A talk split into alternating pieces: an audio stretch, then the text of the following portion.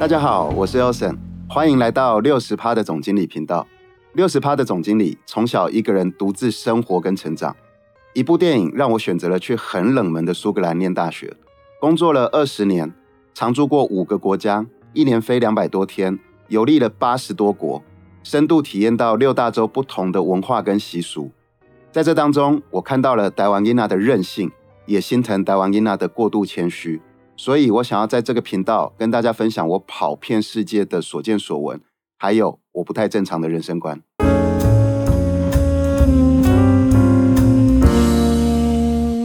大家好，我是 Elson。呃，今天我想要跟大家聊一聊紫领的技巧。那什么叫做紫领？不是因为我今天穿的这个是紫色的领子哦。嗯，讲到紫领哈，大家都有听过白领阶级，对不对？白领阶级就是大家印象里面的上班族，因为大部分都是穿白色衬衫、打白色领带。那蓝领阶级大家也有听过，蓝领的话一般讲的是工人阶级。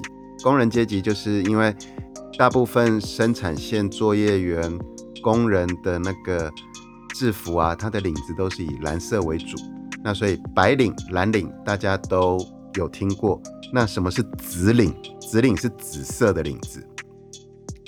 其实呢，紫领这个名词呢是两千零八年的时候出来的一个名词。那它的代表人，如果在台湾讲的话，我觉得应该就是那个彩妆的那个 Roger 老师。不晓得不晓得他现在还有没有常常出现在荧幕面前啦？但是以前二零零八年那个时候，他特别的红。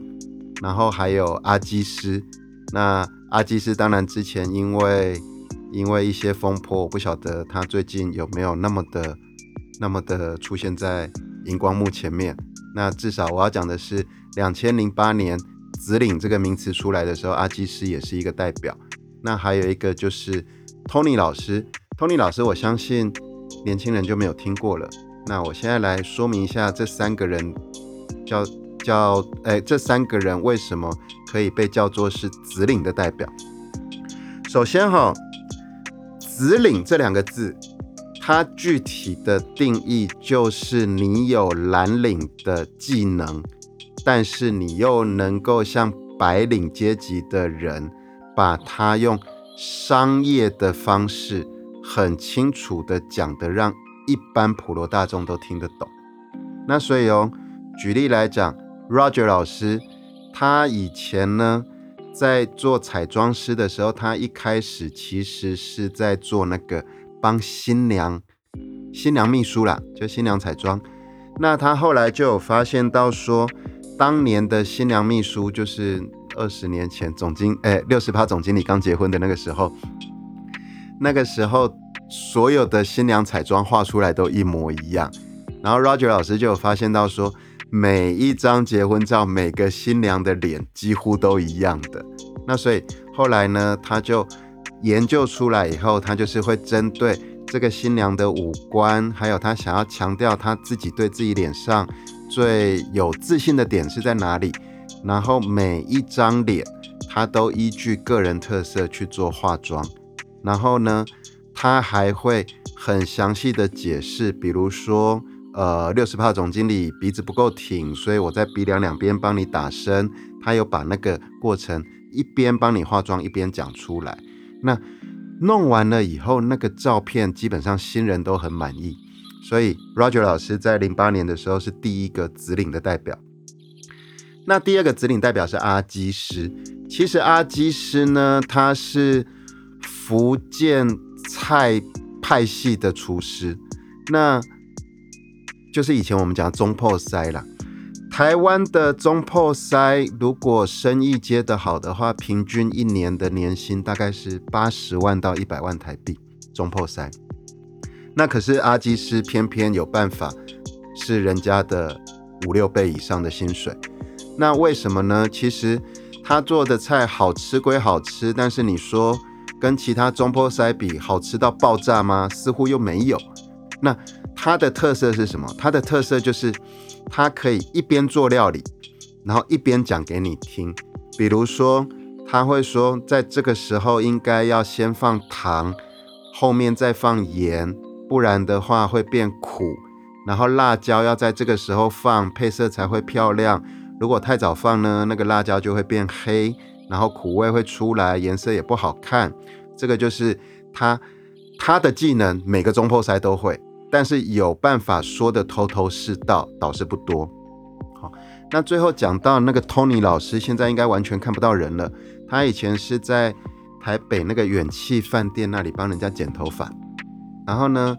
他剪头发是一根一根剪的，也就是说，他会随着你的脸型、你的头型，还有你生活的 style，他帮你剪头发之前，他先跟你聊了很多事情，你的兴趣、你的个性、人格特质、工作、常穿的衣服是什么，然后一根一根的帮你剪那个头发，所以。这个也是 Tony 老师在一边剪头发的时候，一边会跟你说明我为什么要这样子剪，因为你的生活会可能会遇到什么人呢？可能会遇到什么状况呢？那这样子会让你看起来比较利落，还是说会比较有人缘？好，那这个是紫领。那今天呢，我就要跟人家讲的就是紫领的技巧。那其实。英文上面在这几年也发展出来有一句话叫做 “techno commercial”，“techno” 就是技术嘛，“commercial” 就是商务嘛。那 “techno commercial” 的技巧，具体来讲就是你具有工程师的技能，但是呢，你又能够用商业的方式来把你的行为说明出来。其实这个是很难的哦，因为工程师的技能。跟商业的说明方式，它是两个完全相反的技巧，要融合为一是不容易的。举例来讲哦，你去看那个一个公司会有行销部门嘛，行销部门的人都是充满了创意、活泼，但是你去看那个行销部门的人的桌子永远是混乱的。然后呢，你去看那个工程师啊那些人，他们的桌面永远是整整齐齐，然后放的。归类的很清楚，但是他们的思考逻辑都是直的，所以这个是相反的技巧，就是你很有创意的人，你的整理能力就比较差，或者是你比较不愿意去做 routine 的事情了。好，那但是如果能够有 techno commercial 技巧的人，一般来讲都是企业里面的精英。那再来的话呢，我想要跟各位举几个例子。来，呃，更具体的说明什么叫做 techno commercial 的技巧，或者是所谓的子领的技巧。那大家都知道，六十帕总经理曾经在轮胎公司服务了好多年呢。那我那个时候也是从小职员做起。那我中间有一段期间，我是要去呃执行的是技术服务。技术服务是什么？技术服务就是，如果你今天有一条轮胎爆胎了，尤其是那个卡车或巴士，因为卡车、巴士轮胎一条都要上万块，那运输公司对于他们来说，那个轮胎是他们的生财器具，他们就不希望轮胎在运输的过程爆胎，因为他们就要停下来，没办法做生意。那另外一个就是我花了快要一万块。一台巴士有八条轮胎，一台卡车有十二条轮胎，那一条轮胎就快要一万块。那如果它没有磨平，我们总是会觉得它是在浪费我的成本。所以我那个时候每次有轮胎爆胎，我就要去检查，而且去判断这个轮胎的爆胎是怎么产生的，到底是人为操作不当，就是你们在行驶当中你们的问题，还是真的是生产部分有瑕疵？好那有一个例子啊，就是有一年我已经那一年我已经不是技术服务人员，也就是后来我又升官了啦，我就变成了那个营业部的经理了。然后呢，有一次一个客户，因为我还在做技服的时候，他们跟我很熟，他们就打电话来跟我抗议，抗议什么呢？他们是抗议这样子，就是那个巴士的轮胎。它总共会有四条沟槽，然后这四条沟槽呢，他们都用到一半以后呢，在那个沟槽的最底部开始有小细纹，就是有裂缝。那左边前前轮的左边最早发生，再来呢，发生了没多久，前轮的右边也开始发生，但是呢，后轮就没有发生这个问题。那他们就打电话来，那因为那个时候六十帕总经理已经不是做技服了，所以我就请我们的技服同事过去。结果技服的同事一过去呢，对方就翻脸了。为什么呢？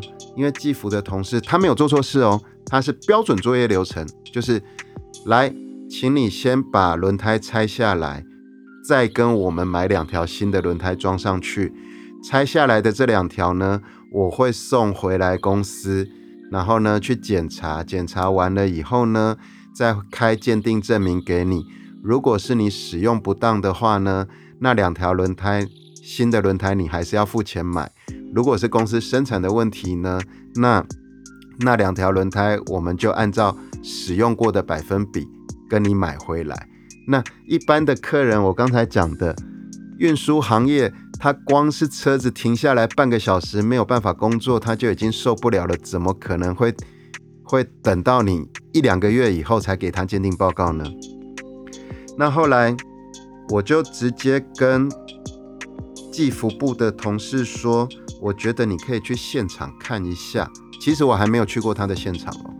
然后我就说，他会不会是停车场太小？然后技服人员就说，为什么你这样觉得？我就说他应该是停车场太小了。你去看看啦，我保证一定是停车场太小。那后来呢，也证明了是停车场太小。为什么会有这个呢？你看哦，他的卡车巴士一一台一台停在那里，然后呢，因为停车场太小，所以他没有办法一次顺畅的开进去停好车再开出来。也就是说，他车子开进开出的过程一定要前进后退，前进后退，一直转方向。然后再来呢，台湾是在左边驾驶的，所以呢，左手边驾驶。没有死角，所以它在原地转方向盘的时候，它会转到底。因此，原地转的时候，把那个轮胎扭一个，它底部开始产生了细纹。所以，前座左边先发生的，右边因为它在转方向盘的时候会有死角，所以它绝对不会打到底，所以右边比较晚发生。那所以其实这个东西就是什么？就是。技服人员，你的的确确有很深的工程师的技巧，但是如果你没有实际上去理解到的时候，你解释不出来这种能够让客人一听就懂的道理。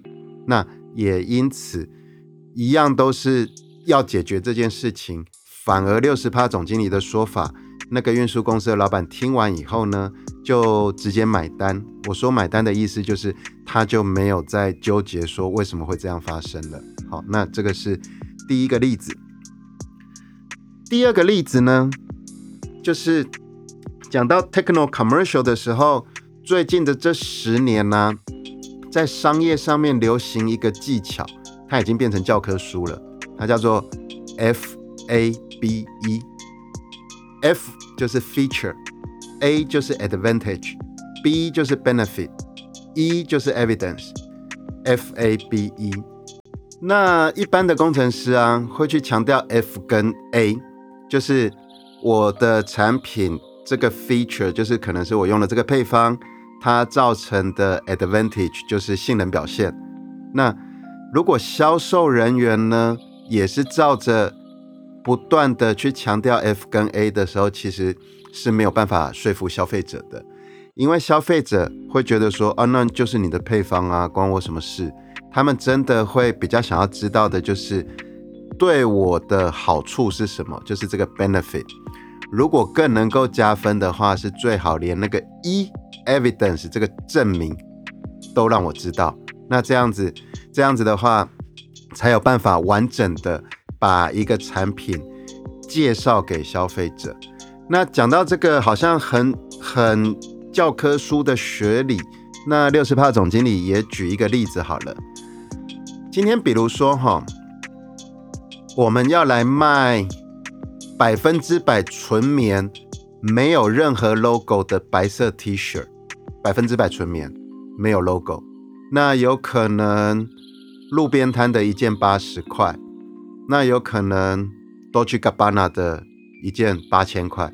假设都一模一样，假设都百分之百纯棉，假设都没有 logo，你要如何的去卖那个八千块的呢？哦，差了一百倍哦。那其实就要回到 F A B E 了，F 就是 feature，八千块的白 T，它的 feature 是用长织棉。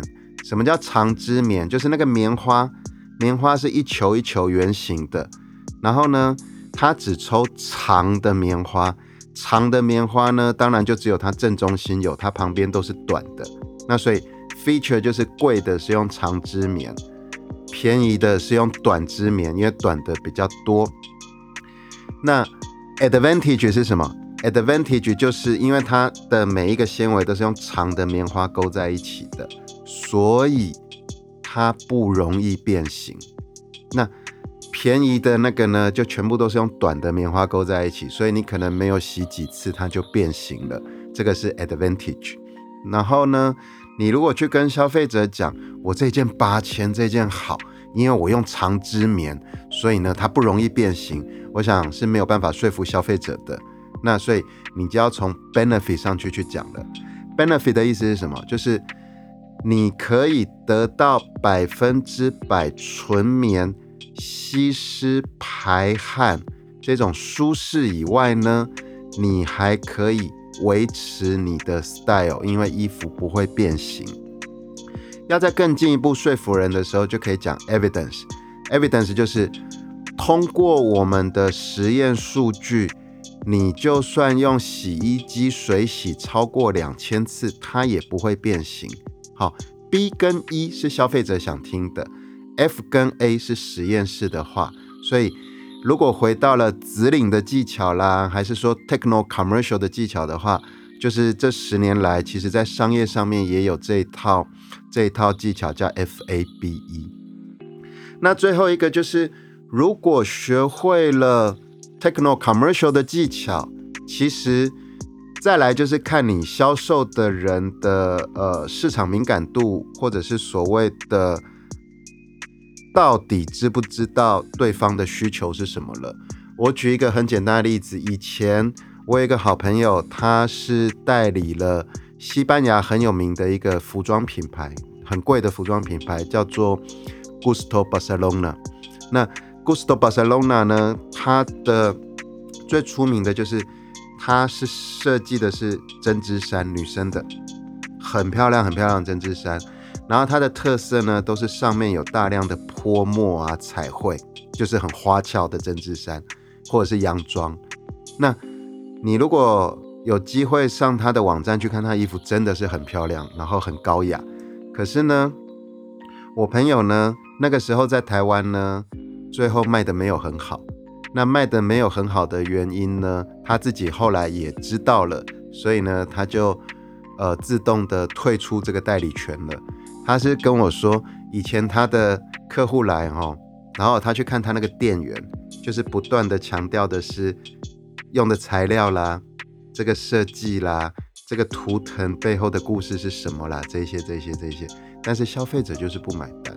后来呢，我朋友才说，其实他自己后来学了一个经验，就是这种这么花俏的衣服，只适合两种人，一种。是皮肤特别黑，一种是皮肤特别白，像我们亚洲人这种黄皮肤，怎么穿都像廉价劳工。